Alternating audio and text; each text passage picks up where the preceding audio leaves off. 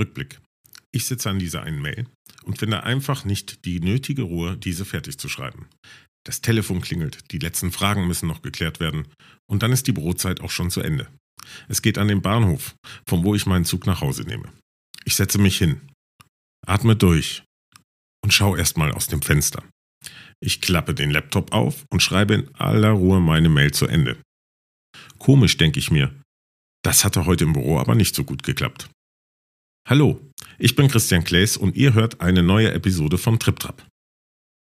So wie mir damals dürfte es heute vielen Pendlern gehen, vorausgesetzt natürlich, dass man einen Sitzplatz hat. Aber auch bei Fernreisen kommen Geschäftsreisende oft erst richtig dazu, in Ruhe ihren Geschäftstermin vor- bzw. nachzubereiten, wenn sie erst einmal im Zug sitzen. Die Bahn ist das klassische Reisemittel, das wohl nie außer Mode kommen wird.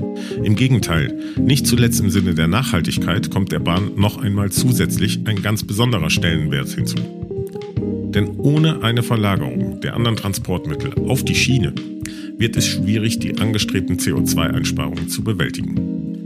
Ich freue mich, dass ich heute mit Herrn Jan-Wolf Barke, Vertriebsleiter des Bereichs Business der Deutschen Bahn, sprechen kann. Wir sprechen unter anderem über die Herausforderungen der Bahn in der Pandemie, dem Geschäftsreisesegment, dem Klimaschutz und vieles mehr. Ich wünsche euch viel Spaß. Trip, trip, trip,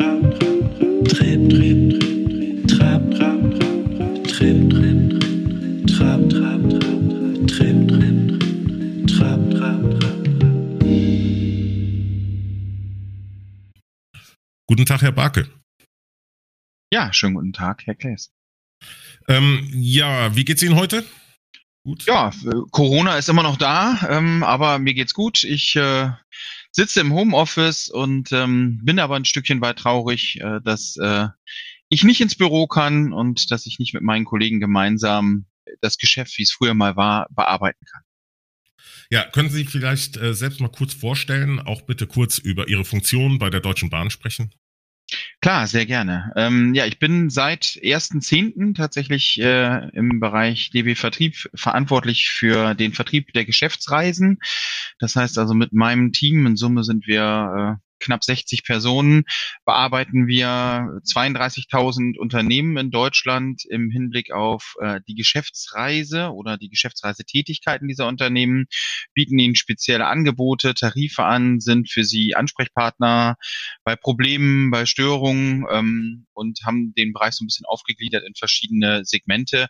Kommen wir aber sicherlich ähm, im vertieften Interview noch drauf zu sprechen, wie es genau bei uns aufgebaut ist. Ähm, davor war ich fünf Jahre bei der DB Regio, also im Nahverkehr hier in Nordrhein-Westfalen, äh, wo ich auch wohne, also ich wohne in Düsseldorf, äh, tätig ähm, im Bereich Marketing und habe auch da schon ähm, die Kundenschnittstelle intensiv bearbeitet.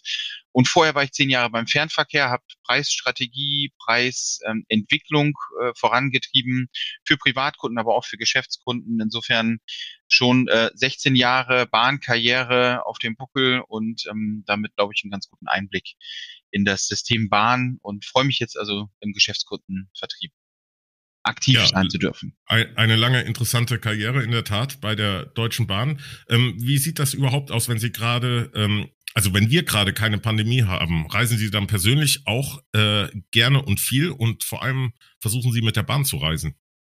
Ja, also ich reise gerne. Ich bin äh, ähm, auch ein Touristiker von der Ausbildung her, also habe Tourismusmanagement mal irgendwann studiert, äh, vor ein paar Jahren mehr. Und ähm, ja, ich fahre sehr gerne Bahn. Ich bin schon immer ein guter Bahnkunde gewesen, auch bevor ich bei der Bahn als Konzern mein Arbeitsfeld gefunden habe, ähm, hatte ich den Bahnkomfortstatus und bin Vielfahrer gewesen. Ich finde es ein schönes Verkehrsmittel, ähm, weil man die Zeit schön einteilen kann, die man in der Bahn verbringt. Ähm, natürlich gibt es bestimmte Dinge, wo die Bahn, äh, sag ich mal, mal nur bedingt funktioniert, das müssen wir ganz klar sagen. Also wenn ich einen Familienurlaub mit viel Gepäck mache, dann bevorzuge ich manchmal doch noch das Auto. Ähm, und natürlich bei ganz langen Reiseweiten, ähm, äh, da haben wir auch das Thema, dass wir äh, im Zweifelsfall einfach von der von der Reisezeit äh, nicht mehr attraktiv genug sind. Aber ansonsten äh, präferiere ich die Bahn und ähm, kann auch jetzt gut das Thema Homeoffice Düsseldorf mit Arbeitsplatz Frankfurt verbinden. Und äh, da das Key Account Management sowieso deutschlandweit verteilt ist, ist äh, sozusagen da die Bahn das präferierte Verkehrsmittel. Ich verzichte auch auf meinen Dienstwagen, den ich rein theoretisch nutzen könnte zugunsten der Bahnnutzung. Ja, das ist schön. Ähm, eine Frage noch zur Einführung zum Thema Mythos Bahn, weil ähm, es ist ja ein ganz besonderes Unternehmen. Jeder Mensch in Deutschland kennt die Bahn. Ähm, und jeder Mensch hat auch irgendwie eine persönliche Beziehung ähm, mit ihrem Unternehmen. Ähm, es gibt ja auch den Begriff der Eisenbahn und ähm, allein dem Begriff ähm, wohnt ein gewisser Mythos inne. Als Außenstehender, der nicht bei der Bahn beschäftigt ist, gibt es diesen Mythos eigentlich wirklich auch intern bei Ihnen? Wie ist es bei der Bahn zu arbeiten? Ja. Ist da so eine Art Bahngefühl quasi? Genau. Wir sagen immer selbst die Bahnfamilie. Ne? Also wir fühlen uns als eine große Familie und ähm, des Mythos gibt es tatsächlich. Ähm, es gibt sogar noch eine kleine ähm, Anekdote dazu. Äh, wir differenzieren zwischen Bahnern und Eisenbahnern. Äh, zumindest habe ich das Gefühl.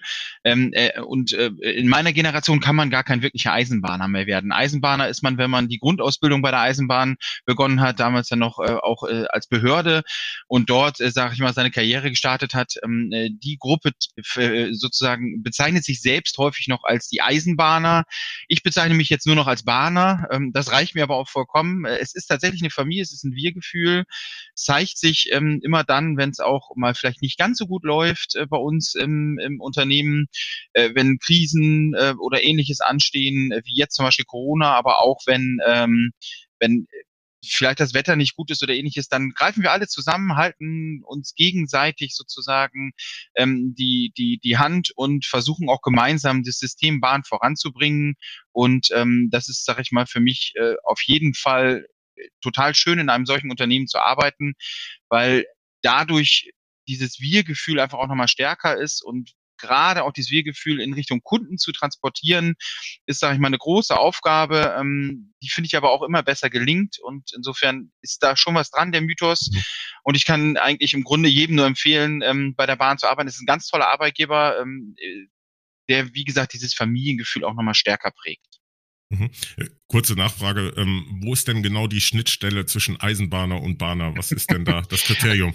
Also ich glaube tatsächlich, dass, äh, dass der Eisenbahner wirklich eine Ausbildung auch bei der Eisenbahn gemacht hat. Also ganz viele Kollegen, die ich hatte, ähm, die haben teilweise mit 14, 15 Jahre Ausbildung bei der Eisenbahn begonnen, irgendwie als mhm. Fahrdienstleiter oder als äh, Ticketvertrieb und sind dann aufgestiegen und haben dann ihre Karriereschritte gemacht. Und sagen wir, der Bahner, der ist äh, nach einem klassischen Ausbildungsweg erst zur Eisenbahn oder zur Bahn gekommen.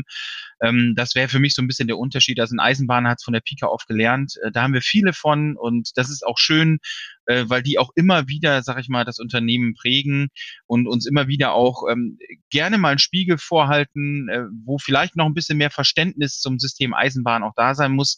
Weil ich glaube, das hilft, wenn man bei der Bahn arbeitet, dass man einfach ein Grundverständnis ähm, für das System hat, dass ja ein sehr komplexes System ist, ohne Frage, aber das eben ein System ist, das man eben auch vom Grunde auch verstehen muss, um vielleicht das ein oder andere auch voranzubringen.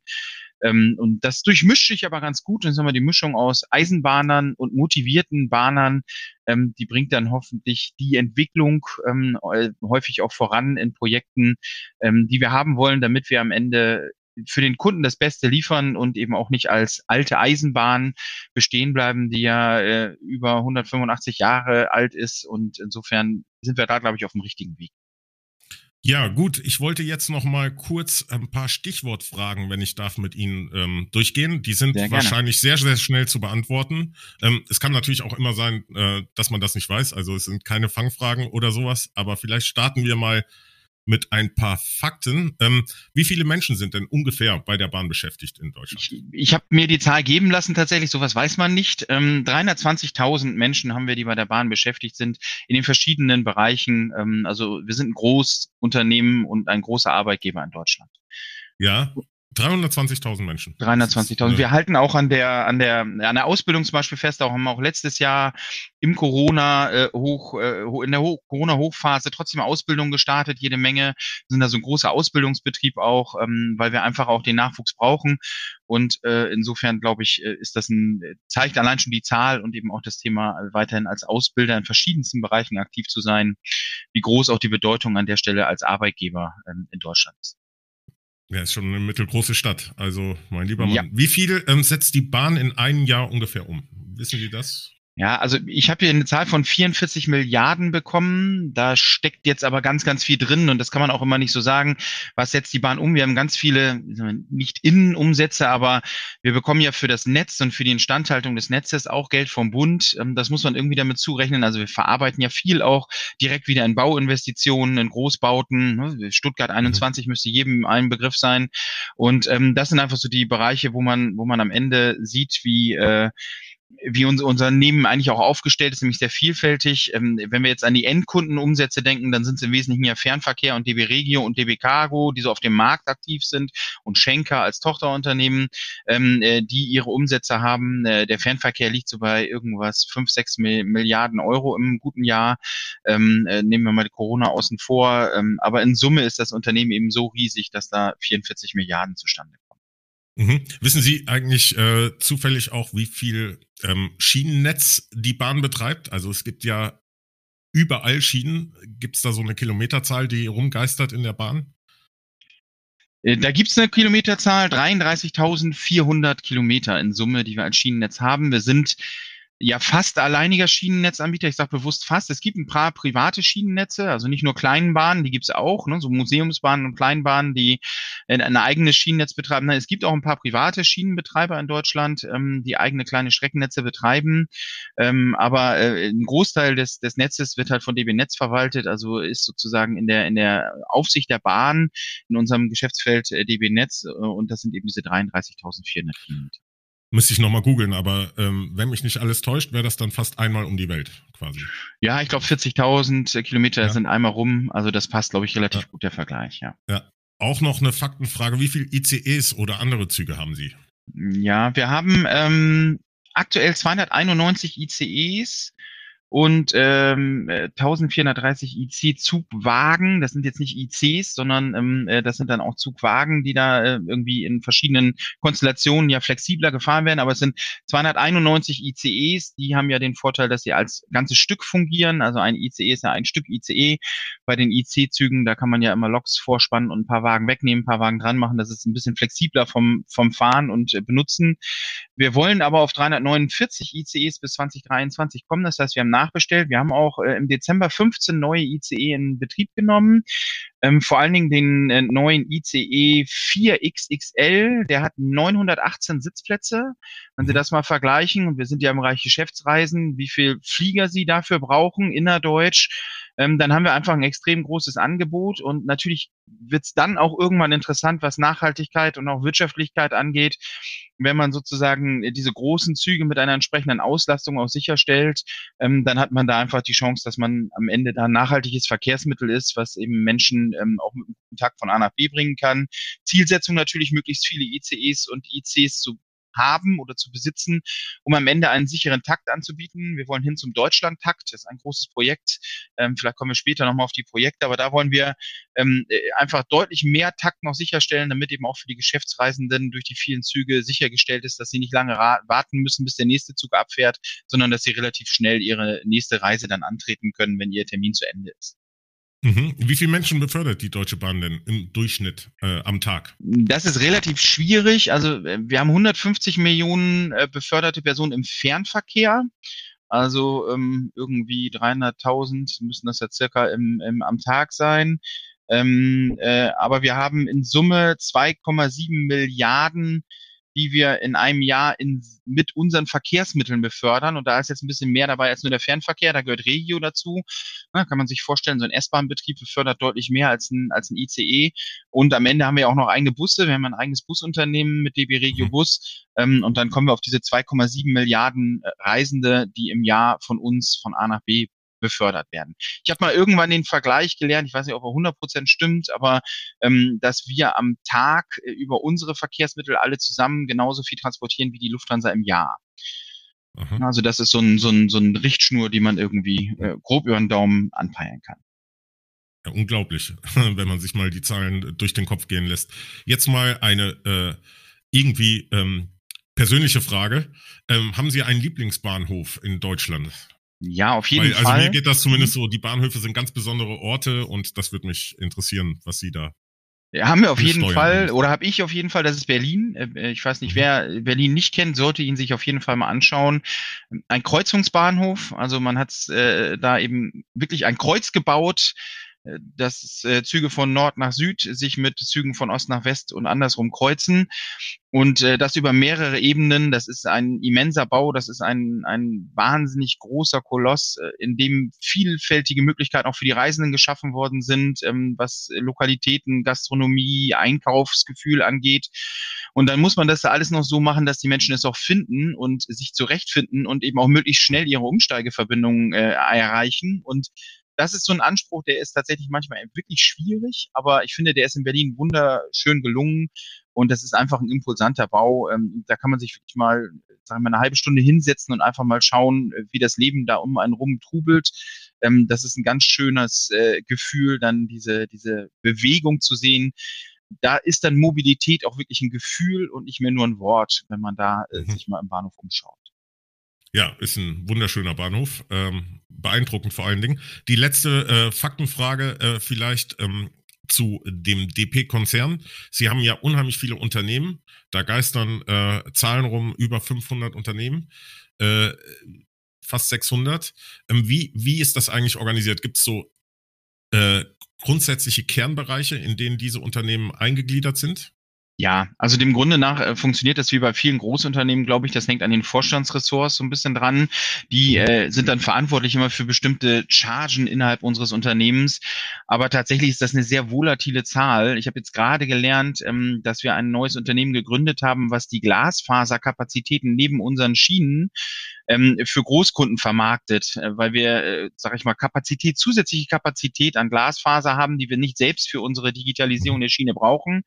Ähm, und da haben wir jetzt wieder ein neues Unternehmen gegründet, was dies im Markt anbietet. Also da sind wir wirklich vielfältig unterwegs, ähm, überlegen auch immer, was sind Themen, die wir selbst erbringen müssen und können, wo es einfach sinnvoll ist, dass das bei uns im eigenen Hause ist und was sind Themen, die wir auch, sage ich mal, durch den Markt beschaffen können aber wir sind wirklich vom eigenen Reinigungsdienst über einen eigenen Gastronomiebereich, ähm, sind wir einfach in allen Bereichen aktiv, die rund um die Schiene ähm, zu spüren und zu erleben sind.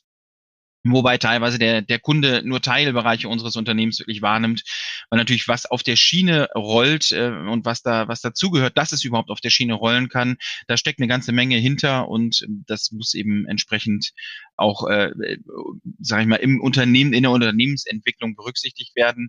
Aber es geht eben nach Sparten. Wir haben Sparte ähm, Personenverkehr, da gehöre ich zu und witzigerweise auch meine drei bisherigen Geschäftsbereiche, in denen ich gearbeitet habe. Da geht es wirklich um die Förderung von Personen. Dann gibt es halt ähm, äh, diesen großen Bereich Netz, der eben alles mit Technik, äh, mit Strom, mit DB Energie, mit Bahnhöfen ähm, äh, sozusagen für sich verantwortet. Und dann haben wir natürlich auch alle Servicebereiche drumherum. Also wir sind da wirklich sehr vielfältig aufgestellt. Es ist manchmal auch schwer, die Struktur ähm, äh, zu verstehen, wenn man einen Ansprechpartner neu kennenlernt. Ähm, wir haben da ein Tool, äh, so ein bisschen wie das DB-interne Telefonbuch, und das hilft da sehr gut, auch die Struktur zu sehen, weil da wird nicht nur der Name genannt und die Telefonnummer und die Adresse, mhm. sondern da kann man auch direkt die organisatorische Zuordnung erkennen. Und äh, das hilft äh, teilweise dann auch, den Konzern zu verstehen. Und je mehr und je länger man unterwegs ist, je mehr Menschen man kennenlernt, desto eher hat man da vielleicht die Möglichkeit auch, äh, sag ich mal, zu verfolgen, wie der Konzern aufgestellt ist. Ja, statt Abteilung gibt es dann noch zusätzlich die Frage, welches Unternehmen. Genau. ja.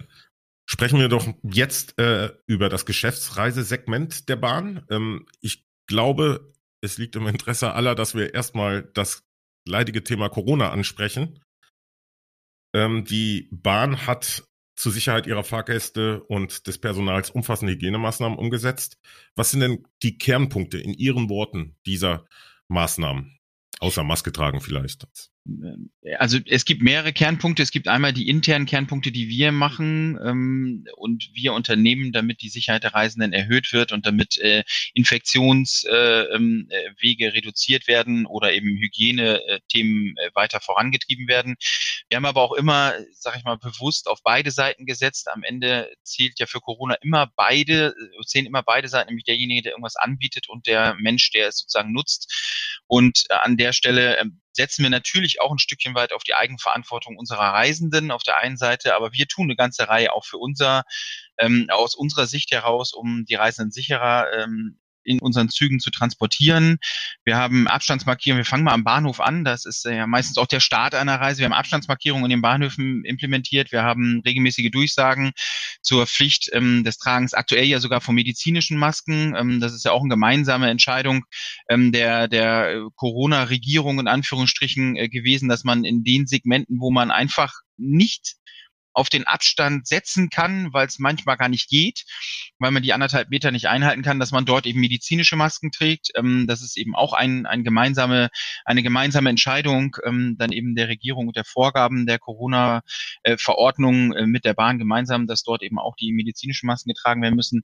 Ähm, wir haben Desinfektionsspender an den Bahnhöfen aufgestellt, die also auch öffentlich zugänglich sind, dass jeder seine Hände desinfizieren kann, bevor er sich sozusagen in dem Bahnhof bewegt.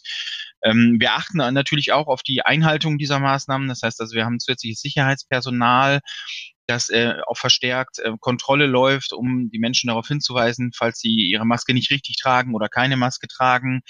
Ähm, äh, das kann ich vielleicht auch gleich erwähnen an dieser Stelle. Diese ähm, äh, diese Sicherheitsmaßnahmen äh, und die, die, die Einhaltung dieser Sicherheitsmaßnahmen wird nicht nur von uns, sondern auch von der Bundespolizei kontrolliert. Ähm, wir haben da so ein, äh, sag ich mal, eine Gemengelage, dass wir teilweise Hausrecht wahrnehmen, eben aber teilweise die Bahnhöfe in der, in der Organisationseinheit der Bundespolizei liegen, genau wie Flughäfen, also alles, was sozusagen zum Grenz- oder zum Bundesverkehr gehört, ähm, wird über die Bundespolizei kontrolliert und da machen wir auch gemeinsam mit denen Aktionen, wo wir also die Maskeneinhaltungspflicht Pflicht auch durchsetzen und eben auch entsprechend Strafanzeigen für diejenigen stellen, die keine Maske tragen. Das machen wir mit dem Fernverkehr, das machen wir aber intensiv auch mit Regio, weil Regio einfach eine viel, viel höhere Menge an Reisenden hat und das dort öfter nötig ist, die Kunden vielleicht auch nochmal dran zu erinnern, dass die Maske eingehalten werden muss. Wir reinigen die Züge regelmäßig. Ähm, wir haben äh, mehr als 4.300 Mitarbeiter, die für die Reinigung der Züge und Bahnhöfe jeden Tag verantwortlich sind. Wir haben die sogenannte Unterwegsreinigung in den lang laufenden Zügen. Also wenn ich einen Zug, der morgens irgendwie startet und abends irgendwo ankommt, den kann ich nicht den ganzen Tag ungereinigt lassen. Da gibt es also die Unterwegsreinigung und äh, wir haben den Takt da so ver, äh, erhöht oder verdoppelt, dass wir am Ende alle zwei Stunden jemanden ähm, äh, durch den Zug schicken, der die wesentlichen Kontaktflächen ne, an den Türen, ähm, an den Tischen, ähm, die irgendwie reinigt. Äh, wir gucken, dass wir ähm, zusätzliche Kontrollmechanismen und auch Kontroll äh, Routinen einbauen für das Vorhalten von ähm, Desinfikationsmitteln und Seifen in unseren Toiletten, dass also auch da äh, die Möglichkeit ist, dass man sich auch immer wieder die Hände wäscht.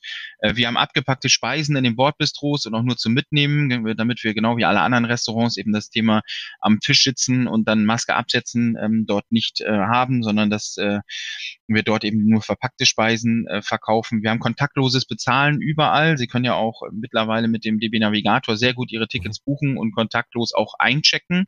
Das heißt, sie brauchen eigentlich gar keine Fahrkartenkontrolle mehr, wenn sie den sogenannten Komfort-Check-In nutzen. Ähm, sie checken sich dann einfach über den DB Navigator auf ihrem Sitzplatz ein und ähm, der Zugbegleiter, der sieht auf seinem Gerät, dass der Kunde eingecheckt ist und braucht ihn dann gar nicht mehr nach der Fahrkarte zu fragen, sondern weiß über das System, dass der Kunde eine Fahrkarte besitzt und ähm, damit habe ich eigentlich den, die zwanghafte Ticketkontrolle gar nicht mehr.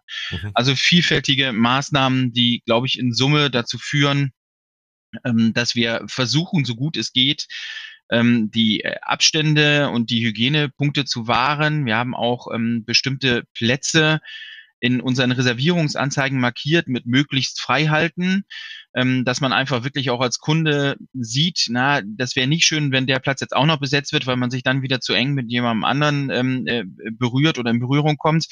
Und insofern ist das, glaube ich, auch eine Maßnahme, muss man aber auch immer ein Stückchen weit sehen, inwieweit die Menschen sie einhalten. Ne? Ein, ein, ein komplettes Sitzplatzverbot haben wir nicht ausgesprochen. Ähm, aber es funktioniert im Moment sehr, sehr gut. Ähm, natürlich auch, und das ist, sage ich mal, der, der sagen wir, die negative oder die traurige Botschaft an, an der Stelle, weil aktuell die Reisendenzahlen einfach sehr, sehr gering sind. Und deshalb ist eigentlich aktuell gar kein äh, Problem mit dem Thema Abstand einhalten in unseren Zügen gibt, sondern äh, im Fernverkehr ähm, der Abstand durchaus sehr, sehr gut eingehalten werden kann. Im Nahverkehr gibt es immer noch einige Züge, die äh, zu morgens und abends Spitzenzeiten mhm. stärker belastet sind. Aber auch da äh, ist es im Moment von der Menge so, dass sich das Abstandhalten noch ein, ähm, einhalten lässt. Ähm, wir haben ja auch jetzt, äh, oder es sind jetzt auch verschiedene Studien wieder veröffentlicht und ähm, natürlich ist äh, immer ein Zusammenhang von Abstandhaltemöglichkeiten, den aktiven Hygienemaßnahmen, die ich gerade geschildert habe, und ähm, am Ende aber auch eben Tragen der Maske und ähm, Länge der Reisezeit. Im Nahverkehr ist die Ansteckungswahrscheinlichkeit äh, tatsächlich sogar noch ein Stückchen weit geringer, obwohl sie voller sind, die Züge, weil ich im Regelfall eine kürzere Reisezeit habe und sehr häufig durchlüftet wird. Aber auch im Fernverkehr haben wir sehr gute Klimaanlagen und haben auch Studien dort mit der Charité und auch mit dem, äh, mit dem DLR, also ein, eine Gesellschaft zu, zur Forschung mit Forschungszwecken, gemeinsam entwickelt, wie ähm, sozusagen die Sicherheit auch im Hinblick auf Luftaustausch stattfindet und ähm, um einfach mal diese komplexe Studie der Charité auf den Punkt zu bringen. Unsere Zugbegleiter, die den ganzen Tag im Zug unterwegs sind mit Maske, haben ein geringeres Ansteckungsrisiko in den Zügen mhm. als unsere Werkstattmitarbeiter in den Werkstätten oder unsere Servicemitarbeiter an anderen Stellen, die nicht im Zug unterwegs sind, was eigentlich für uns dazu dafür spricht, ähm, und das ist jetzt auch zweimal in der Studie bewiesen worden, ähm, dass die Ansteckungswahrscheinlichkeit im Zug ähm, eben nicht extrem viel höher ist als im normalen alltäglichen Leben auch. Und ähm, insofern gelten da einfach die gleichen Regeln, die, die wir alle haben. Wir tun unser Bestes und die Kunden ihrerseits tun auch ihr Bestes, indem sie die Maske tragen.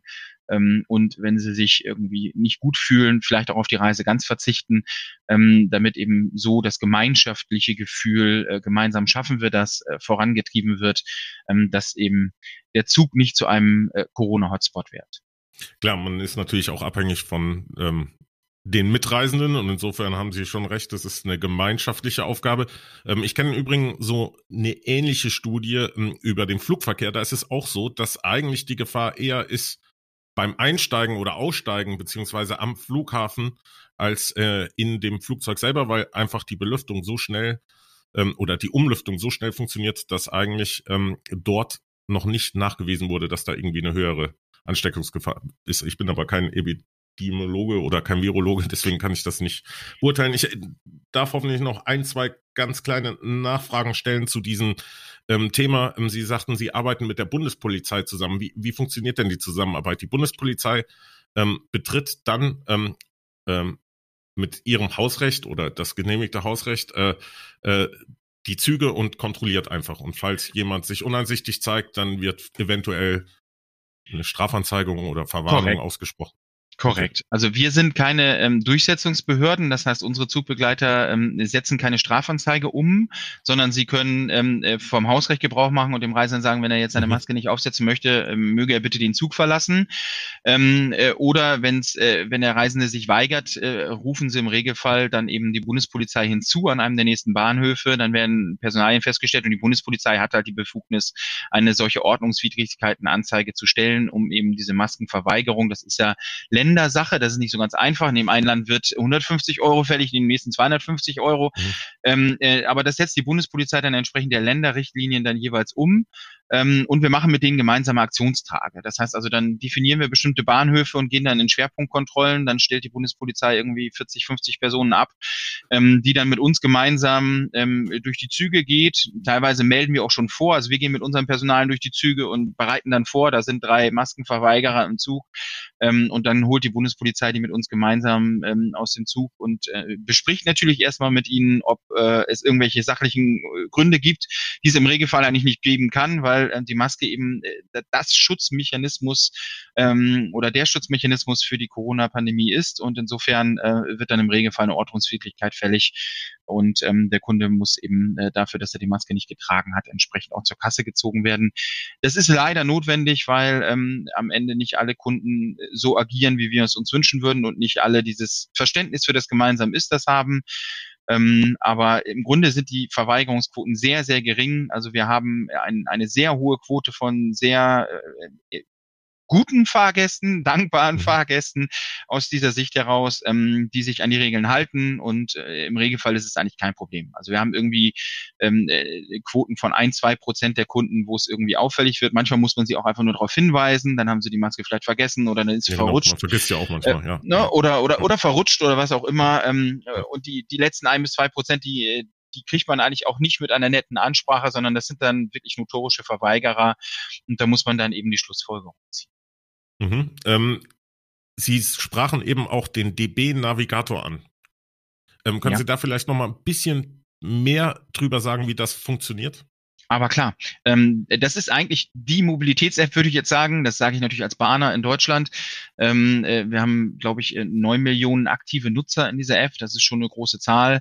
Ähm, äh, eigentlich ist der DB-Navigator der Alltagsbegleiter, wenn Sie mit der Bahn unterwegs sind. Sie können im DB-Navigator Informationen zu Zugpünktlichkeiten, Zugausfällen, was ja leider auch passiert, ähm, äh, aber auch äh, Fahrplanabfragen äh, generieren. Sie können aber auch Tickets dort buchen, Reservierungen dort buchen und äh, für Geschäftsreisende gibt es dann auch spezielle Zugänge für diesen DB-Navigator, in denen die auch auf die spezifischen Geschäftskundenangebote ähm, zugreifen können.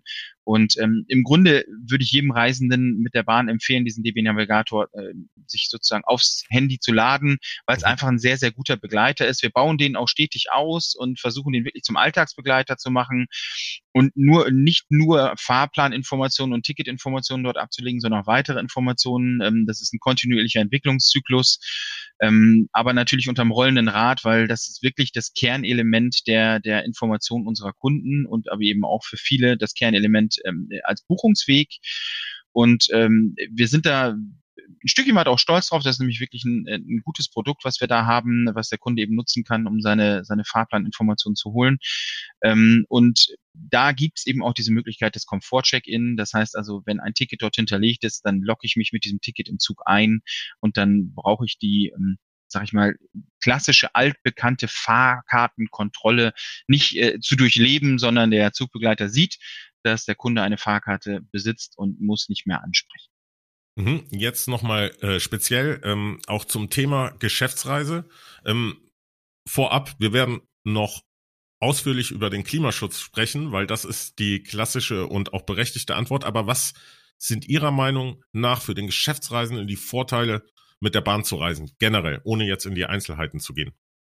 Ähm, also für mich ist wirklich der allergrößte Kernvorteil, ähm, den benennen wir immer so schön als Reisezeit ist Nutzzeit. Der Kunde kann in der Reisezeit machen, was er will und die Reisezeit wird ihm durch wenig externe Einflüsse Fahrkartenkontrolle war einer, haben wir jetzt mit dem Navigator auch genau, gelöst. Ist ja, ist ja ähm, äh, genau, wenig externe Einflüsse auf, über sich ergehen lassen, sondern hat eigentlich im Grunde die Zeit für sich. Und äh, wenn äh, der geneigte Hörer äh, des Podcasts ähm, an der Stelle vielleicht schon mal Bahn gefahren ist, ähm, meine Wahrnehmung ist, das nutzen die Kunden auch entsprechend. Ich nenne das immer die berühmten Drittel. Ähm, ich habe immer das Gefühl, wenn man so einen Reisenden über einen längeren Zeitraum beobachtet, einen Mitreisenden, ähm, dann teilt sich bei ganz, ganz vielen die Reisezeit in drei Teile. Äh, ein Teil ist so ein bisschen sich selbst versorgen, Zeitungen lesen, ein bisschen was essen, ein bisschen was trinken. Ähm, äh, ein Teil ist wirklich mal runterkommen, einfach mal durchatmen, schlafen, dösen, was auch immer die Menschen im Zug gerne tun.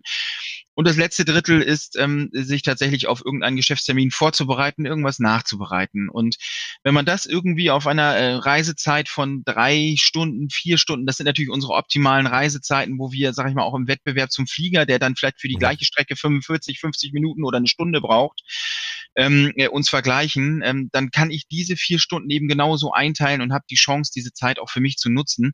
Beim Flieger habe ich immer das Thema, ich muss mich anstellen, ich habe das Boarding, ich sitze dann mal kurz auf dem Platz, da kann ich tatsächlich auch mal was tun, wenn äh, ne, wenn es die Zeit zulässt und dann muss ich aber auch schon wieder zuklappen und da habe ich einfach wirklich bei, bei der Zugfahrt mehr Möglichkeit, die, die Zeit für mich zu gestalten, zu nutzen.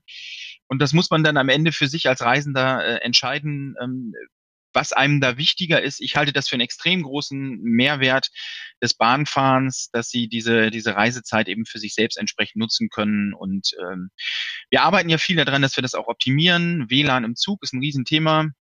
Ähm, tatsächlich wenn Sie mich selbst fragen, hätte es auch gerne noch schneller gehen können, aber mittlerweile finde ich, haben wir eine sehr gute Abdeckung oder zumindest eine gute Abdeckung. Man kann äh, jetzt äh, nicht dauerhaft, äh, können, kann der ganze Zug äh, Filme streamen. Ähm, das ist aber auch irgendwie verständlich, wenn man dann die Zahl 918 Menschen im Zug, ähm, die mhm. sich alle auch auf hoher Geschwindigkeit sehr schnell von einer Funkzelle in die nächste locken müssen, ähm, dass da dann irgendwann ähm, äh, selbst die heutigen äh, Techniken für Mobilfunk äh, an die Grenzen kommen, das ist natürlich klar aber äh, äh, sag ich mal, eine E-Mail runterladen, dann zu bearbeiten und wieder abzusenden, dafür reicht das WLAN ähm, aus meiner Sicht an sehr, sehr vielen Strecken mittlerweile aus und ähm, ist auch ausgiebig. Und das ist natürlich ein, ein, ein weiterer Vorteil. Ich kann an der Stelle eben auch, ähm, sagen wir mal, die klassische Bürotätigkeit ein Stückchen weit in den Zug verlagern. Ähm, und da habe ich als, als Kunde dann eben diesen entsprechenden Vorteil. Ein anderer Vorteil vielleicht noch ähm, ist der Takt und die hohe Geschwindigkeit, ähm, die wir dann doch auf vielen Strecken bieten, nicht auf allen, aber auf vielen Strecken. Ähm, das heißt, wenn mein Geschäftstermin eine Viertelstunde, eine halbe Stunde länger geht, habe ich teilweise äh, spätestens in einer Stunde den nächsten Zug. Äh, Hamburg, Berlin nehme ich jetzt mal als Beispiel, haben wir mittlerweile einen Halbstundentakt. Das ist fast wie S-Bahn fahren. Ne? Also da, ähm, da brauchen Sie, wenn Sie der Termin zehn Minuten länger gedauert hat, dann brauchen Sie nicht großartig warten, sondern ähm, in 20 Minuten kommt der nächste Zug, den, falls Sie Ihren vorherigen halt verpasst haben sollten ist auf jeden Fall ein Thema, was, was man an der Stelle nutzen muss oder sollte oder als auch als Vorteil benennen sollte, weil das die Flexibilität der Reisen erhöht. Und äh, last but not least, ähm, neue Flughäfen, München, Berlin. Wir wissen, dass Flughäfen nicht mehr im Zentrum der Stadt liegen, sondern häufig ein Stückchen weit raus, aus verschiedensten Gründen heraus. Ähm, der Hauptbahnhof ist im Regelfall im Zentrum der Stadt. Also wenn Sie tatsächlich Business-Termine im Zentrum der Stadt haben, haben Sie eben auch äh, das Thema An- und Abreise zu Ihrem Zielort mit der Bahn vielleicht ein bisschen komfortabler. Und wenn man das bei der Reisezeit, also bei dem wirklichen Zeitbedarf mit berücksichtigt, ähm, dann sieht die Rechnung für die Bahn häufig gar nicht so schlecht aus, wie sie vielleicht auf den ersten Blick wäre, wenn ich einen Flieger mit der Bahn vergleiche. Ähm, und wenn Sie dann noch, sagen wir mal, dem, dem System affin gegenüber sind, äh, dann bieten wir Ihnen ja auch direkt die Lösung, wie Sie zu Ihrem Zielort kommen. Also Sie können im DB Navigator eben auch das Nahverkehrsticket an ganz, ganz vielen Stellen direkt dazu buchen. Sie müssen sich also nicht mehr ins Taxi setzen und sich auf den Taxifahrer ähm, einlassen, dass der Sie auch auf möglichst schnellen und guten Wege zu Ihrem Ziel bringt, sondern Sie geben einfach mal Ihre Zieladresse im Navigator ein und bekommen eine ÖPNV-Verbindung und äh, das merken wir, dass das mittlerweile auch bei vielen Geschäftskunden, ähm, äh, sag ich mal, attraktiver geworden ist durch diese direkte Durchbuchbarkeit und auch das inkludierte City-Ticket, was ja häufig auch sogar bedeutet, man muss nicht mal mehr ein Ticket kaufen, sondern hat das häufig in der Kondition des Geschäftskundentickets schon mit drin. Und äh, dadurch ist die Nutzung der, der öffentlichen Verkehrsmittel, U-Bahn, Straßenbahn eben auch größer geworden und viele Geschäftsreisende ähm, äh, trifft man auch häufig dort an und nicht mehr klassisch, wie es vielleicht noch vor 10, 15 mhm. Jahren war, im Taxi auf der letzten mhm. Meile. Ja, vielleicht sollten wir da auch jetzt mal drüber äh, sprechen, nämlich ähm, als ich begonnen hatte, mich mit unserem Thema genauer zu beschäftigen, kamen mir äh, zunächst natürlich die klassischen Geschäftsreisen im Sinn, ähm, auch das berufliche Pendeln natürlich. Bei den Recherchen und vor allem in unserem Vorgespräch ähm, wurde deutlich, dass sie also ihre Unternehmenskunden nicht nur Tools und besondere Dienstleistungen zur Verfügung stellen, sondern ähm, dass sie zusammen eigentlich mit ihren Unternehmenskunden an ganzheitlichen Mobilitätskonzepten arbeiten. Ähm, Bahn Business hat, glaube ich, wenn ich richtig informiert bin, über 30.000 Geschäftskunden. Ähm, wie teilen sich generell erstmal die Geschäftskunden auf und können wir dann vielleicht auch mal allgemein über dieses ganzheitliche Konzept sprechen? Sehr gerne. Ja, also wir haben tatsächlich über 30.000 Kunden, ähm, die wir aufgeteilt haben in viele Klein-, Kleinstkunden, ähm, die wir eben per Mail, äh, per Telefon bearbeiten, ähm, im Business Service, äh, also in ständigen Kontakt sind und Ansprechpartner sind bei Fragen, aber äh, natürlich auch gerne irgendwas senden an Informationen. Also wenn die Unternehmen sagen, wir haben zum Beispiel ein Informationsdefizit im Bereich Sicherheitsmaßnahmen Corona, ähm, dann bieten wir dort bestimmte äh, Angebote an. Wir haben sogenannte Webinare, wo wir unseren Kunden dann auch nochmal erklären, ähm, wie funktionieren eigentlich gerade die Sicherheitskonzepte im Zug und ähm, was tun wir mehr, um den Kunden dort sicherer zu halten und äh, dem Kunden eine Sicherheit zu geben. Und äh, das ist so ein klassisches Angebot, was wir im Rahmen unserer unserer Bahn Business äh, unseres Bahn Business Programms anbieten. Dann haben wir äh, nochmal den Bereich der, der Key Accounts, der Großunternehmen, die wir natürlich äh, mit eigenen äh, persönlichen Ansprechpartnern äh, versehen. Die haben also dann ihre, ihre Ansprechpartner, ihren Kontaktpartner aus unserem Hause, der persönlich für sie da ist und zur Verfügung steht, der aber auch zum Beispiel solche Webinare für die Reisenden dann anbietet. Hm, und da sind ja häufig auch die Unternehmen, also unsere Kunden anders aufgestellt. Die haben dann Travel Management, das heißt eine Person, die für das gesamte mhm. Geschäftsreisen verantwortlich ist und darunter dann erst die Reisenden. Und wir müssen ja beide Seiten bedienen. Wir müssen also dem Endreisenden die Chance geben, mit uns in Kontakt zu kommen, aber wir müssen natürlich auch dem Travel Manager äh, Konditionen nahelegen, aber auch Informationen geben. Und das machen wir eben im Key Account Management eben genau über diese Wege. Dann haben wir noch so ein strategisches Kundenmanagement, so nennen wir es selbst, wo wir sagen, das sind Kunden, die wir gemeinsam auch nutzen wollen und mit denen wir gemeinsam auch bestimmte Themen angehen wollen. Das ist das, was Sie eben andeutet, und da komme ich gleich noch drauf.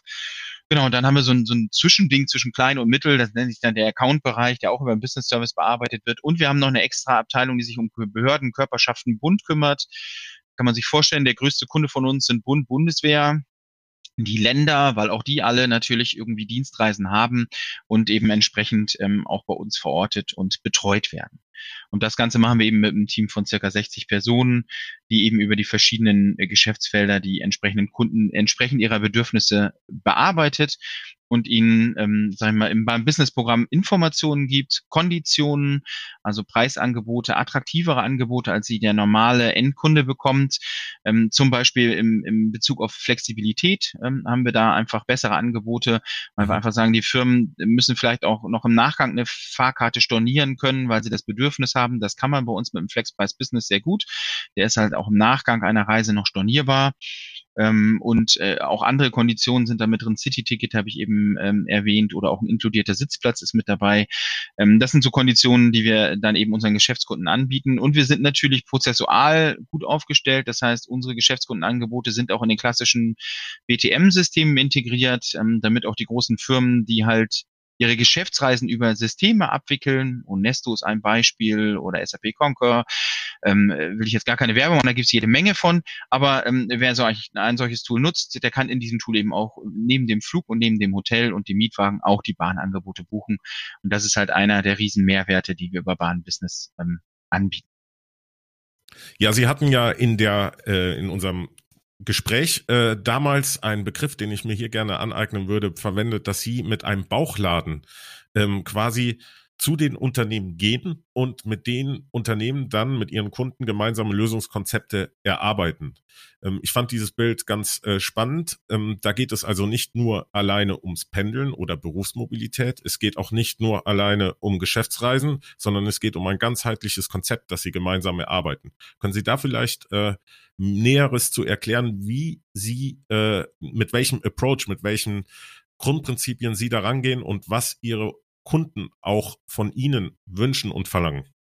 Ja, sehr gerne. Ähm, also ich sag mal, der, der Zauberbegriff äh, Bauchladen, der passt schon ganz gut. Am Ende haben wir im DB-Konzern natürlich ein vielfältiges Angebot von Mobilität. Ähm, das geht weit über den reinen Zug und den Bus hinaus. Wir haben Call a Bike, also Fahrräder. Wir haben Flinkster, also ähm, Fahrzeuge, die ich im, im Sharing-System äh, nutzen kann. Und wir haben natürlich auch Kooperationspartner, eine ganze Reihe. Und am Ende sind wir dabei und das ist so ein bisschen eine Entwicklung von beiden Seiten vom Markt, aber auch von uns, den Blick mit den Unternehmen gemeinsam weg von der reinen Dienstreise, also ein Mitarbeiter fährt von A nach B und hat einen Diensttermin, hin zu einem ganzheitlichen Blick auf die betriebliche Mobilität zu legen. Und im Rahmen dieses betrieblichen Mobilitätsmanagements, was eben auch bei den Unternehmen stattfindet, wollen wir eben nicht nur die Dienstreise betrachten, sondern betrachten auch die Fragestellung, wie kommen die Mitarbeiter zum Unternehmen und wie kommen sie wieder zurück?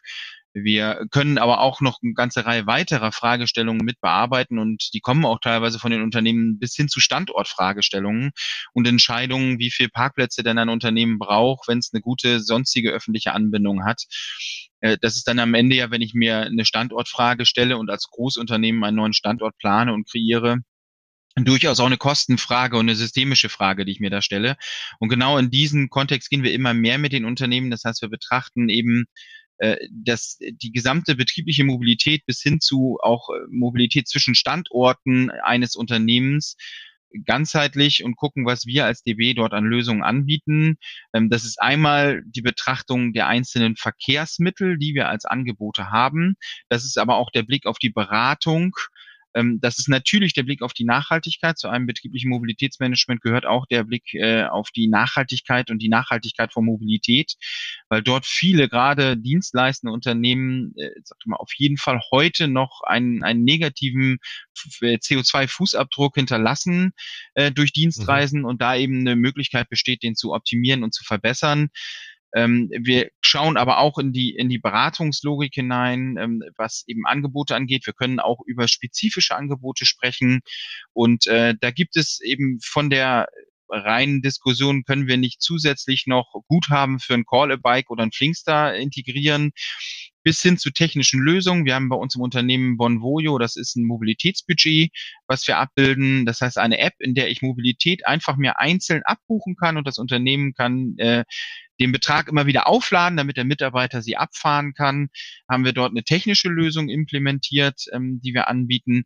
Wir haben bei uns im Geschäftskundensegment ähm, mit Unternehmen sogar schon Flatrates äh, äh diskutiert. Das heißt also zu sagen, wir wollen auch mit euch gemeinsam einfach das Bahnfahren incentivieren und gemeinsam den Firmenwagen ein Stückchen weit äh, weniger notwendig machen äh, durch zusätzliche Angebote im DB-Konzern und auch nicht nur im DB-Konzern, sondern auch mit externen Partnern, Kooperationspartnern. Das ist also ein großer, äh, großer Weg für die Zukunft.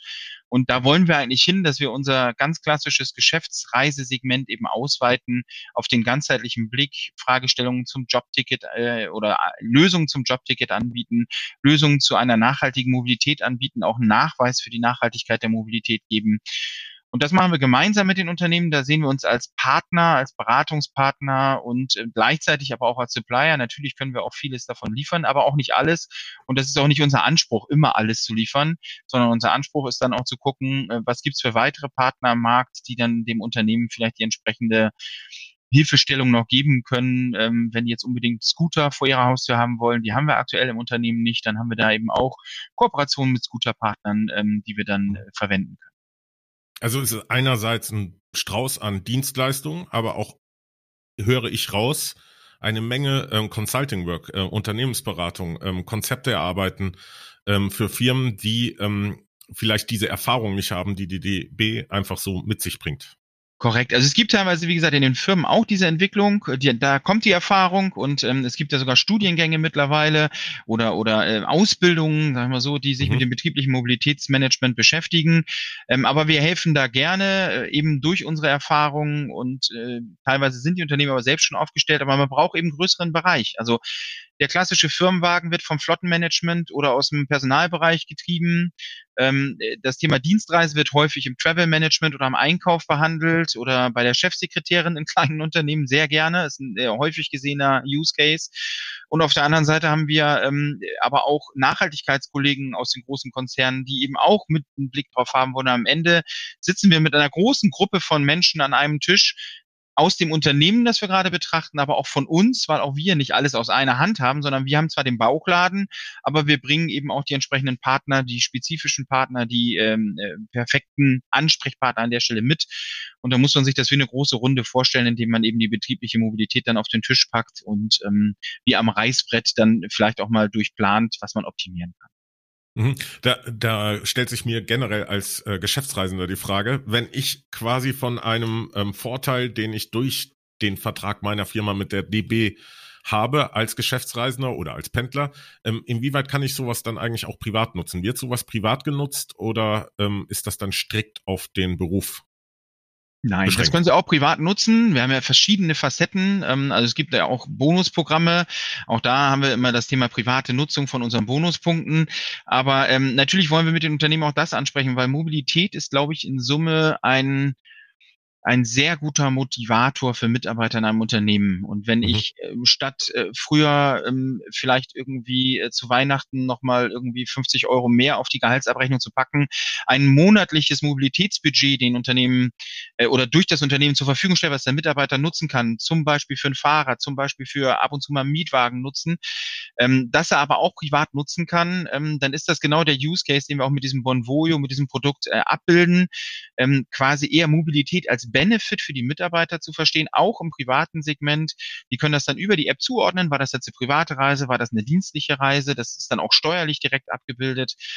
Steueraspekte spielen da ja immer eine Rolle bei diesem Thema Mobilität und äh, eben auch, was der Mitarbeiter äh, vom Unternehmen bekommt, gestellt bekommt, geldwerter Vorteil. Aber ähm, auch da äh, sind wir immer mit den wesentlichen Partnern äh, unterwegs und sind da auch ganz gut aufgestellt, den Unternehmen da auch Hilfestellung zu bieten. Aber es geht weit über die reine betriebliche Mobilität hinaus. Wir ne, nehmen wir mal ein Jobrat oder ähnliches. Das, äh, das muss ja nicht immer gleich ein Jobrat sein. Das kann ja auch äh, ein Minutenkontingent für Callabike sein, wenn ich in einer Stadt wohne, in der es auch Callabike gibt. Und mhm. äh, das sind ja einige in Deutschland. Insofern haben wir eben da, wie gesagt, ein großes Angebot, was aber eben auch privat nutzbar ist. Und genau diese Diskussion führen wir mit den Unternehmen. Und das wird auch, sage ich mal, die Zukunft unseres Geschäftsreisevertriebs sein, dass wir nicht mehr nur die Dienstreise von A nach B verkaufen, sondern eben ganzheitlich auch mit den Unternehmen in die Diskussion gehen wollen.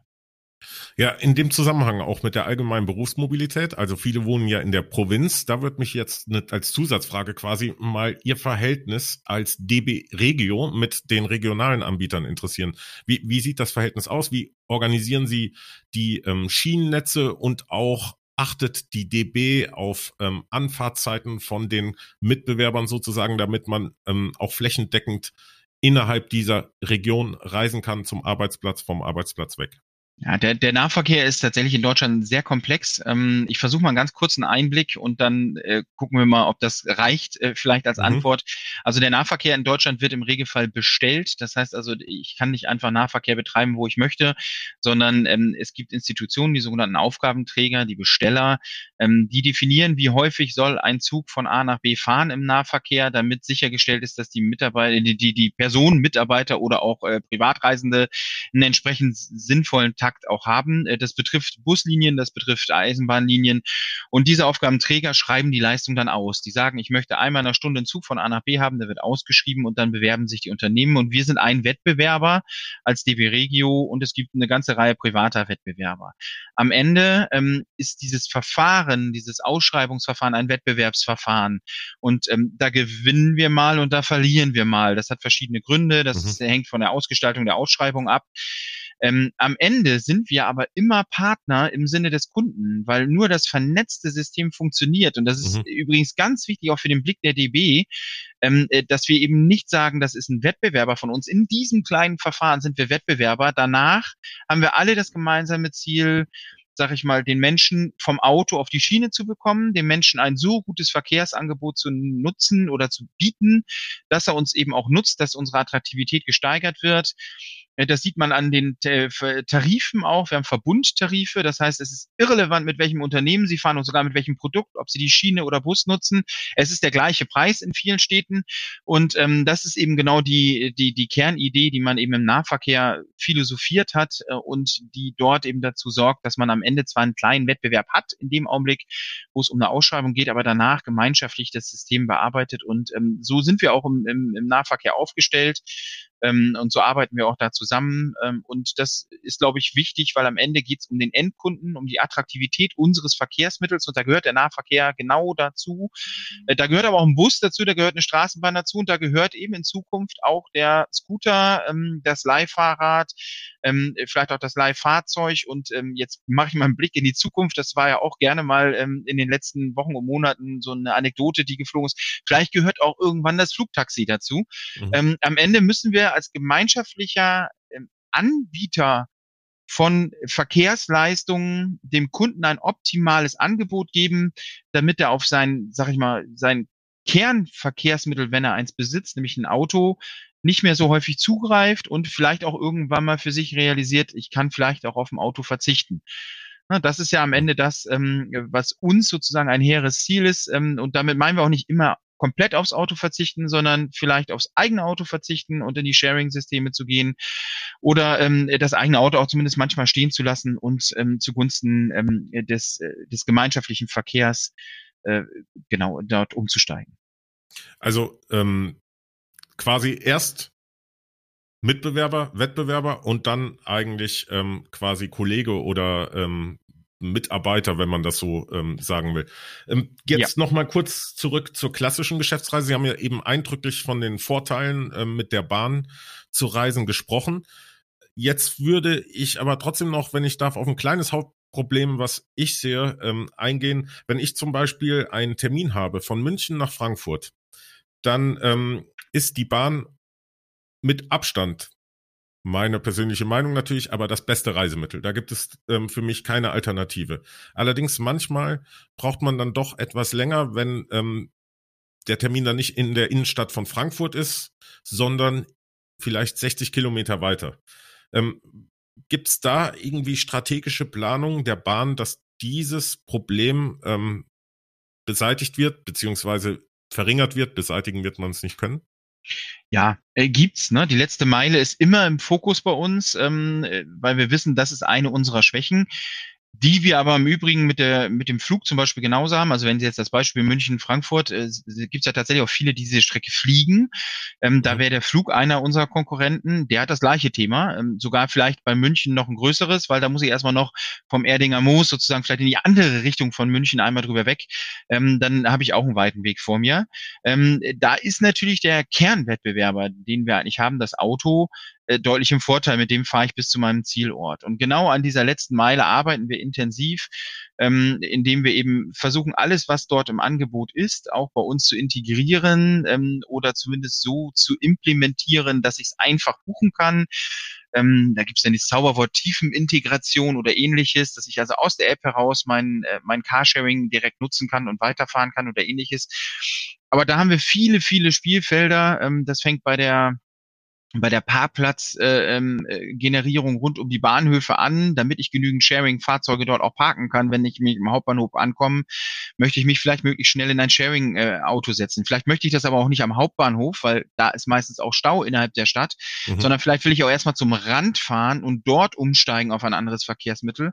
Und das kann im Sommer ein Fahrrad sein, das kann, äh, wenn es eine kurze Verbindung ist, ein Scooter sein und das kann eben auch ein Mietwagen sein oder ein Sharing-Angebot. Und genau da versuchen wir zu optimieren kombinieren, alles anzubieten, zusammenzupacken.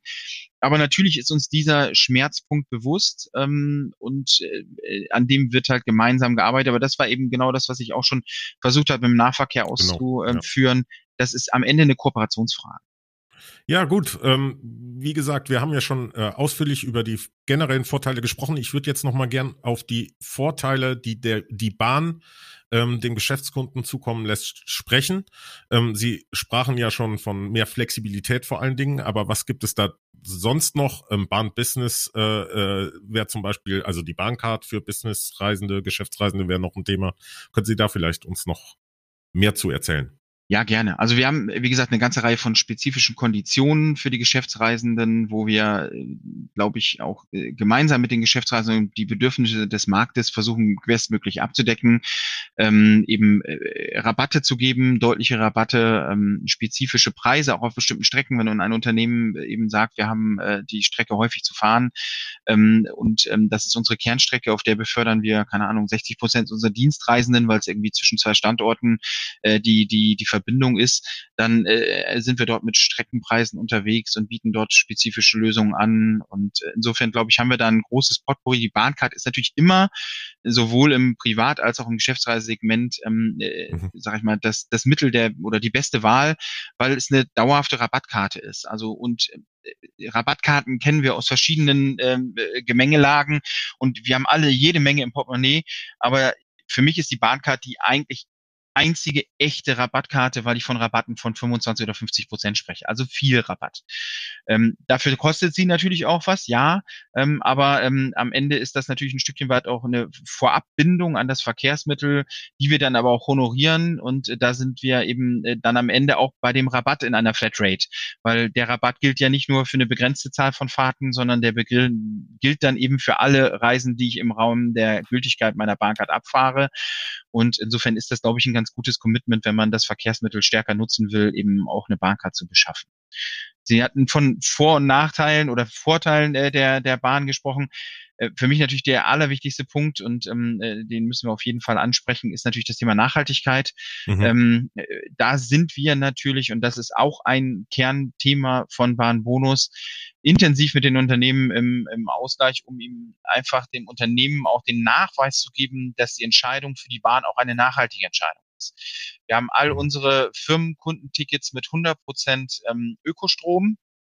Das heißt also, wir können definitiv sagen, dass die Stromnutzung der Geschäftskunden äh, durch regenerative Energien ähm, äh, abgedeckt ist und damit langfristig wir der Natur und der Umwelt was Gutes tun können und auf das Ziel Klimaschutz einzahlen, indem wir eben CO2-frei ähm, unterwegs sind.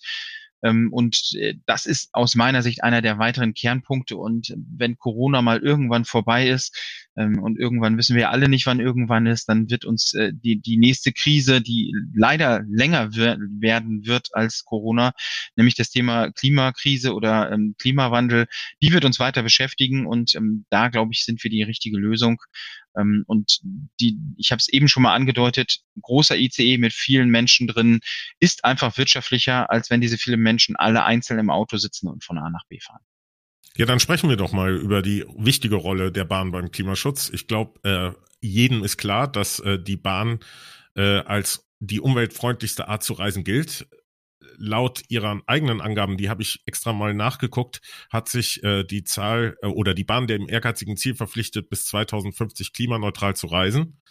Ähm, und sie haben auch, habe ich gesehen, schon viel erreicht. Ähm, 2019 haben sie die Emissionen um 35 Prozent gegenüber 2006 reduziert. Also die Angaben habe ich, wie gesagt, von ihrer Homepage.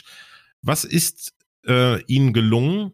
Ähm, oder beziehungsweise wie ist Ihnen das gelungen und ähm, haben Sie Eckpunkte für die Strategie der nächsten, sagen wir, zehn Jahre. Ähm, was wollen Sie erreichen? Ähm, wie wollen Sie Klimaneutralität vor allen Dingen erreichen? Ja, kann ich gerne. Also wie ist es gelungen? Fangen wir damit an. Wir ähm, sind einer der größten Stromverbraucher in Deutschland. Ähm, so ein ICE, der verbraucht eine ganze Menge Strom und ein Nahverkehrszug auch. Ähm, und äh, deshalb ist die Auslastung wichtig, das hatte ich eben ja schon mal angedeutet. Aber mhm. äh, so ein großer Stromverbraucher kann nicht von heute auf morgen seinen Strom auf äh, ähm, grünen Strom oder CO2-neutralen Strom umstellen. Ähm, das braucht Zeit, weil so viel Angebot ist gar nicht da. Und wir sind gemeinsam mit den ähm, Energielieferanten, aber auch in der eigenen Energieherstellung den Weg konkret und konsequent gegangen, immer mehr in erneuerbare Energien zu investieren. Ähm, da ist Wasserstrom, da ist Windstrom, da ist Sonnenstrom dabei, um eben diese regenerativen Stromvarianten in unser Netz einzuspeisen und äh, eben dieses Ziel bis 2050 ähm, klimaneutral unterwegs zu sein, äh, zu erzielen. Natürlich haben wir auf dem Weg, sage ich mal, Stolpersteine. Eins ist eben, dass wir nicht genügend CO2-freien Strom von heute auf morgen beschaffen können. Ein zweites Stolperstein ist sicherlich diese ganze Diskussion, da will ich gar nicht tief ein, ähm, einsteigen, rund um, ist das denn jetzt wirklich grüner Strom oder ist das mhm. sozusagen mhm. nur, ähm, nur pseudo-grüner Strom? Ähm, auch da versuchen wir an uns selbst hohe Maßstäbe zu setzen, was wir für Strom verwenden und eben, wenn wir ihn selbst erstellen, haben wir die Chance, da ja auch ähm, konsequent äh, da nachhaltig unterwegs zu sein. Ähm, auf der anderen Seite haben wir auch immer noch Strecken, die sind nicht elektrifiziert. Also wir haben Züge, die fahren heute noch mit Diesel. Auch da überlegen wir neue Antriebsvarianten, Wasserstofftechnik zum Beispiel und sind mit den Fahrzeugherstellern da im engen Austausch, vielleicht dort auch dort nachhaltigere Varianten ins Spiel zu bringen. Weil es natürlich dann äh, am Ende auch eine Entscheidung ist, elektrifiziere ich die Strecke noch, das ist auch aufwendig und verbraucht auch wiederum CO2, wenn ich die ähm, Strommasten und die Stromleitung dort aufstelle. Und vielleicht ist es auch nicht sinnvoll und wirtschaftlich jede Strecke zu elektrifizieren und dann muss man eben für diese anderen Strecken auch noch Antworten haben. Ähm, wir haben aber bewusst für den Bereich Bahn Business, und das ist ja äh, eigentlich das, äh, worüber wir heute auch intensiv sprechen, gesagt, dort ist das Bedürfnis am höchsten, den Firmen auch schon das Versprechen zu geben, dass wir als nachhaltiges Verkehrsmittel alles tun, um nachhaltig zu sein. Und das haben wir eben umgesetzt, indem wir die Fahrten, die mit Bahn Business ähm, abgefahren werden, eben mit entsprechend grünem Strom hinterlegen. Ähm, da wird immer gerne gesagt, wie wollt ihr das machen? In einem Zug sind acht Plätze und drei davon sind Businesskunden. Wie, äh, wie könnt ihr für diese drei den Businessstrom grün zur Verfügung stellen und für andere nicht? Das machen wir einfach über die Personenkilometermenge. Also wir wissen ja, wie viel Menge wir in Summe in, an Menschen über, per, mhm. über Kilometer hinweg befördern.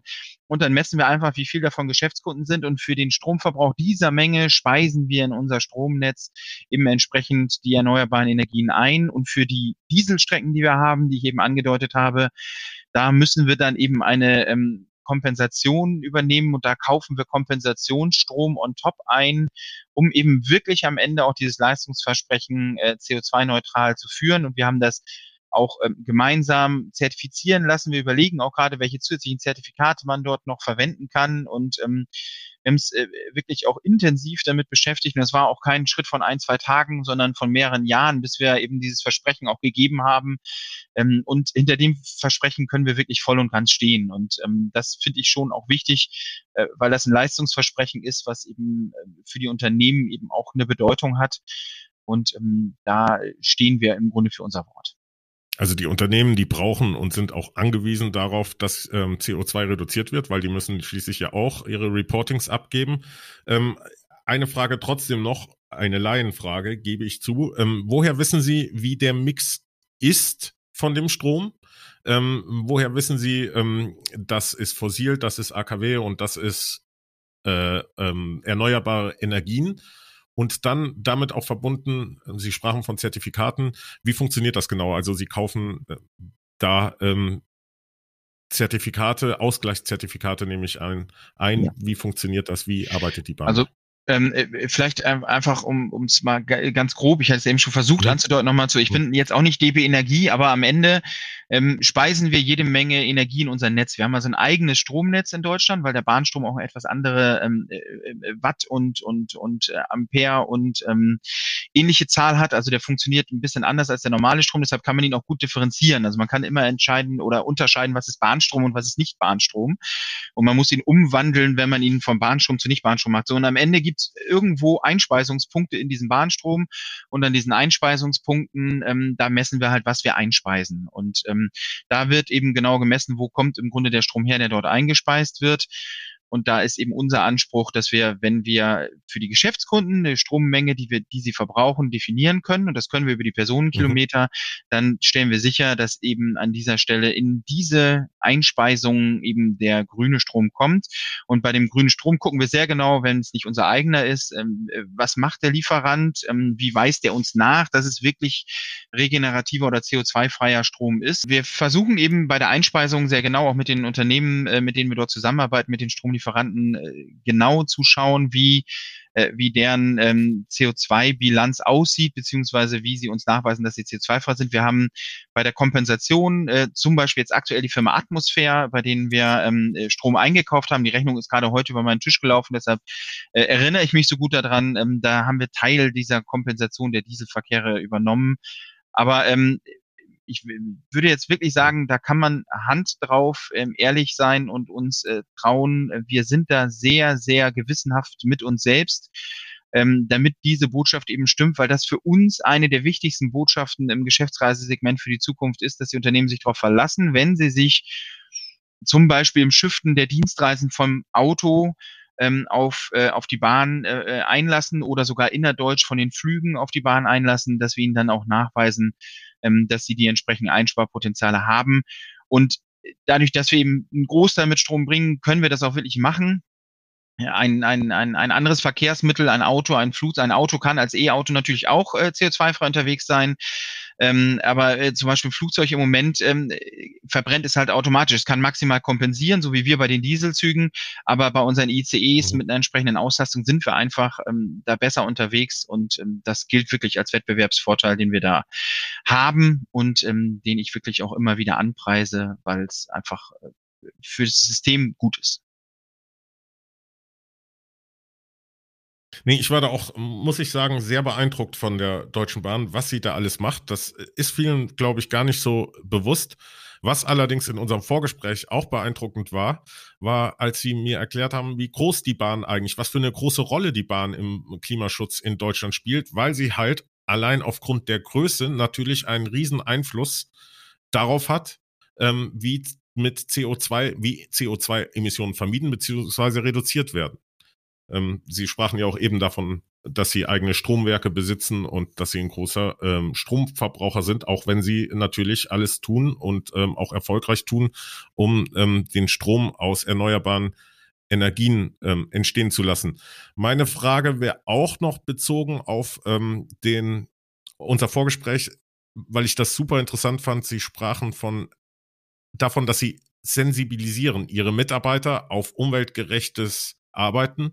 Und da hatten sie ein schönes Beispiel von einem äh, Lokführer, Zugführer ähm, von der Strecke von Frankfurt nach Ich versuche es nochmal mitzugeben und ich hoffe, dass das, ähm, was sagen? ich mehrmals gehört habe, so auch stimmt. Aber ja, wir tun vieles äh, unabhängig von dem Einkauf des Stroms. Also wir haben äh, unser, unser, sag ich mal, nachhaltiges Engagement in verschiedene Projekte aufgegliedert und das geht los bei dem recycelbaren Kaffeebecher ähm, und äh, wiederverwendbaren Kaffeebecher und es endet eben bei der Energieeinsparung auch. Wir sind einer der größten, wir sind der größte Stromkunde in Deutschland Ähm, und äh, natürlich, wenn ich viel Strom verbrauche, dann ist neben dem Thema, wo kommt der her, die größte Frage, wie kann ich weniger verbrauchen?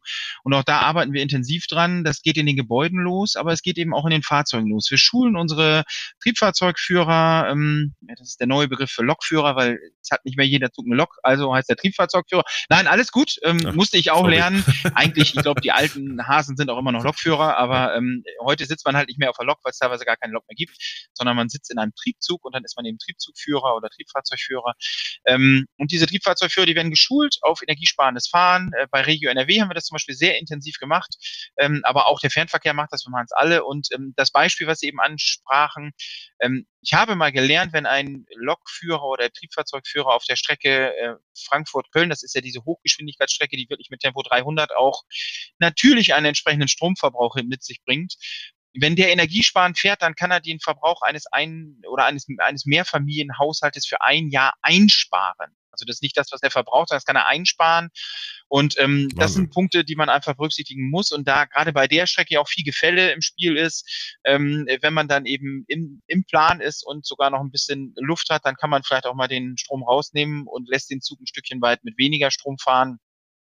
Und da sind eine immense Menge von Einsparpotenzialen.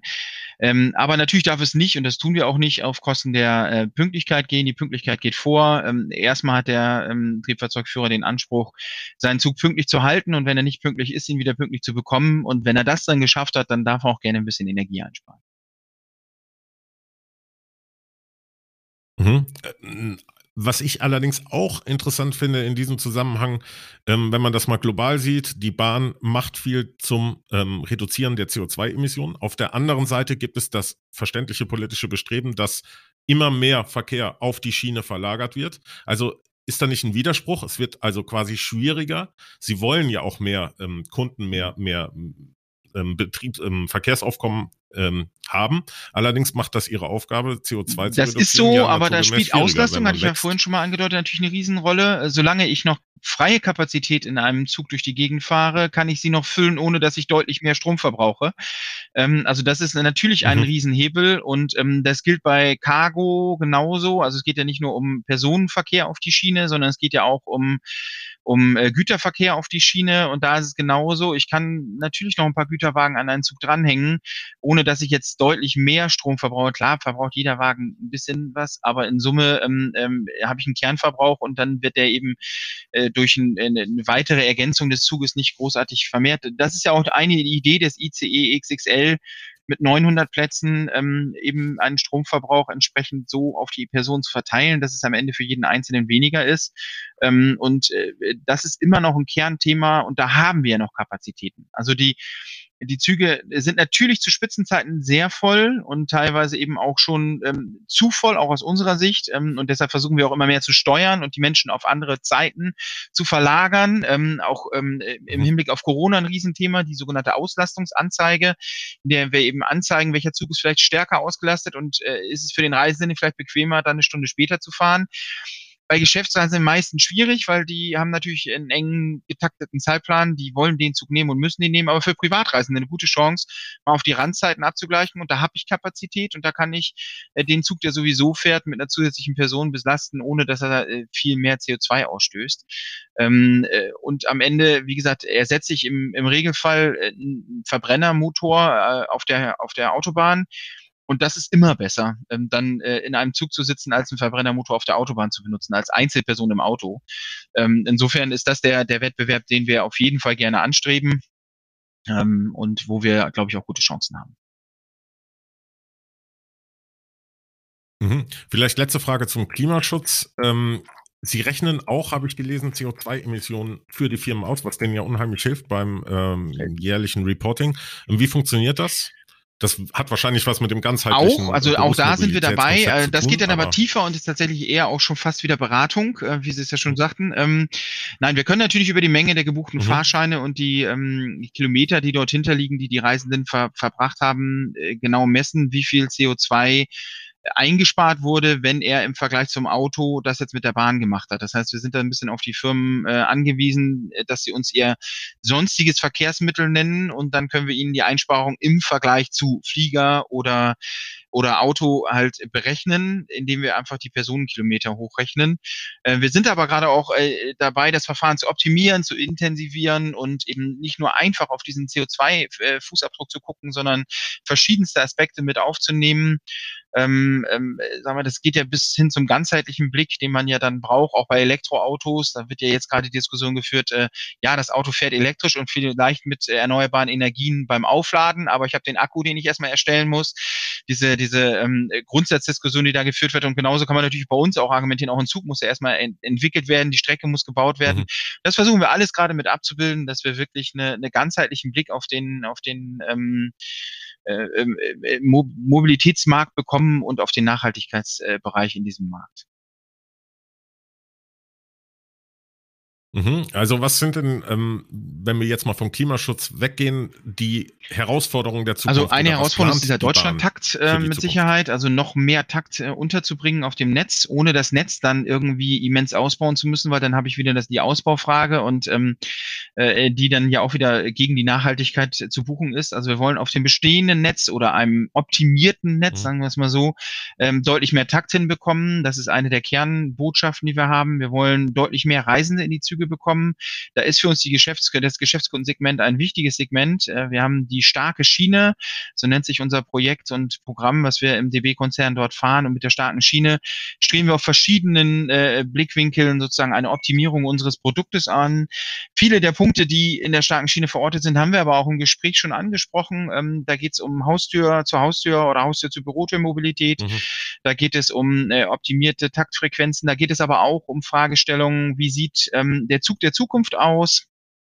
Was ich gerne gefragt werde bei Geschäftskunden, wie ist es denn mit, äh, mit äh, sag ich mal, irgendwie vielleicht abgesonderten Bereichen oder Abteilen für Geschäftsreisende, wo die drin konferenzieren können oder ähm, sich mieten können?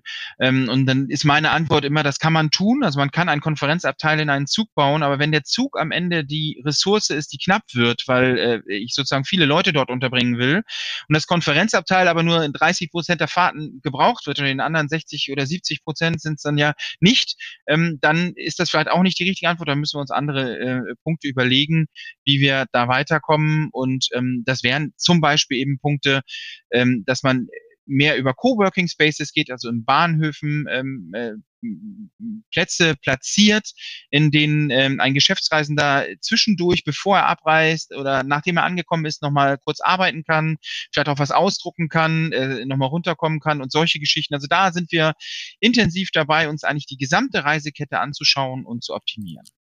Ja, nochmal zum Ausblick. Was glauben Sie persönlich? Beziehungsweise was glaubt die Bahn? Welchen Anteil wird die Bahn denn ähm, am Verkehrsmix Auto, Flugzeug, äh, und Bahn haben, vielleicht sogar Fahrrad, kann man da ja auch einbeziehen. Einen deutlich höheren. Also ähm, auf Zahlen festzulegen wäre ein bisschen unken. Äh, die Mobilität wandelt sich gerade so extrem. Ich hatte ja vorhin das Flugtaxi angesprochen. Mhm. Ähm, wer weiß, was da alles noch kommt. Ähm, und auf der einen Seite haben wir den, den Trade-off äh, mehr Individualisierung. Ähm, schneller, äh, mobiler sein, mehr mobil sein, vielleicht jetzt ein bisschen eingedämmt durch Corona. Auf der anderen Seite haben wir eben äh, die Nachhaltigkeit und ich bin frohen Mutes, dass wir über das Thema Nachhaltigkeit und unsere Systemvorteile an der Stelle einfach einen deutlichen Anteil im Model Split übernehmen können.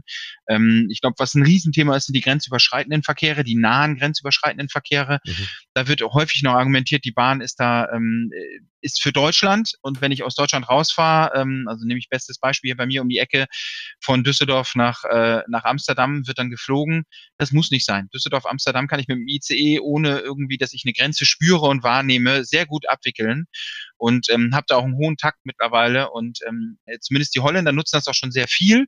Ähm, bei den Deutschen und bei den Geschäftsreisenden können wir da besser sein. Ähm, das betrifft genauso Frankfurt, Brüssel ähm, oder auch Köln, Brüssel. Da gibt es viele Relationen, wo wir wirklich gut unterwegs sind und ähm, wo die Schiene auch grenzüberschreitend mehr zählen kann. Und da hoffe ich einfach, dass wir da deutliche Marktanteile gewinnen. Mhm. Ähm, wie sehen Sie das eigentlich? Sollten Bahnreisende generell finanziell vielleicht begünstigt werden im Vergleich zu Autofahrern und Fliegern? ähm, als Steuerungsinstrument quasi für den Klima. Das ist immer eine schwierige Frage, weil vergünstigen heißt immer irgendjemandem anders was, was weh zu tun oder wegzunehmen, weil am Ende kann man das Geld nur einmal verteilen. Ich finde, es darf keine Ungerechtigkeit geben in den Verkehrsmitteln. Ne? Und ähm, das sage ich immer wieder, die Bahn hat einen systemimmanenten Nachteil. Sie muss nämlich ihre Schiene selbst produzieren. Also wir müssen ja erstmal dafür sorgen, dass die Schiene da ist, auf mhm. der wir fahren können. Und das ist nicht ganz unaufwendig, so ein Schienennetz zu betreiben. Und ein, ein, äh, ein Anbieter, der, sagen wir mal, einen Bus anbietet, äh, der fährt auf einer Bestandsstraße, die da ist und für die er zwar auch irgendwie abbezahlt über, über Kfz-Steuern etc., aber am Ende ähm, ist das ein kleiner Systemnachteil und da müssen wir irgendwie äh, für sorgen, dass wir zumindest die, die Gleichheit herstellen, ähm, auch was irgendwie äh, Umlagen angeht ähm, und auch Versteuerungslogiken. Da wünschen wir uns manchmal ein bisschen mehr äh, Gleichberechtigung. Ähm, ich fühle auch keinen Übervorteilen. Ähm, die Bahn muss einfach genauso dastehen wie alle anderen auch. Und am Ende muss es zählen und das ist äh, tatsächlich dann der Punkt, äh, wo ich äh, äh, vielleicht auch nachhaltiger unterwegs bin, das muss optimiert oder subventioniert oder zumindest unterstützt werden, ähm, weil das am Ende auf das Klimaschutzziel einzahlt und Mobilität der größte Verhinderer des Klimaschutzziels ist. Mhm. Mhm. Gut, ich würde sagen, das waren alle Fragen, die ich auf dem Herzen hatte. Hat mich wirklich sehr gefreut. Ich fahre gerne Bahn und werde es immer weiter tun. Also ich bedanke mich, dass Sie sich die Zeit genommen sehr haben. Sehr gerne und ich hoffe, ich konnte vielleicht den einen oder anderen davon überzeugen, auch mal die Bahn zu probieren jetzt. Ähm, wir tun alles, damit wir attraktiver werden. Wir sind schon heute, finde ich, sehr attraktiv, aber wir tun alles, damit wir attraktiver werden und ähm, eben auch den Geschäftskundenmarkt entsprechend bearbeiten. Und ähm, wann immer äh, Sie da Anregungen oder ähnliches haben, wir haben ein offenes Ohr für Sie. Das war es dann auch schon für heute. Ich muss sagen, dass es mir auch ganz persönlich sehr viel Spaß gemacht hat. Für mich ist die Bahn, wie gesagt, das bevorzugte Reisemittel. Natürlich äh, vorausgesetzt, dass die Verbindung günstig ist. Aber es ist schon interessant, darüber nachzudenken, wie viele Herausforderungen unterschiedlichster Art bei der Berufsmobilität beachtet werden müssen. Ich habe jetzt jedenfalls hier in dem Gespräch den Eindruck bekommen, dass sich die Bahn diesen Herausforderungen ganz klar stellt. Ich kann absolut empfehlen, mal die verlinkten Angebote zu durchforsten, denn Unternehmen können, wie gesagt, viel tun, um die Berufsmobilität ihrer Angestellten zu vereinfachen, ähm, effizienter zu gestalten und dabei gleichzeitig den CO2-Fußabdruck zu verringern. Wenn ihr mit mir über den Podcast reden wollt, zum Beispiel weil ihr Kritik, Themenvorschläge oder Anregungen habt, oder wenn ihr mit mir über mein Projekt Frimeso reden wollt, dann freue ich mich natürlich auch. Ihr findet alle Einzelheiten auf frimeso.com. Ich wünsche euch eine gute Zeit und wir hören uns bald wieder zu einer neuen Episode von TripTrap. Bis bald und bleibt gesund. Euer Christian Klees. Trip, trip, trip, trip, trap, trap.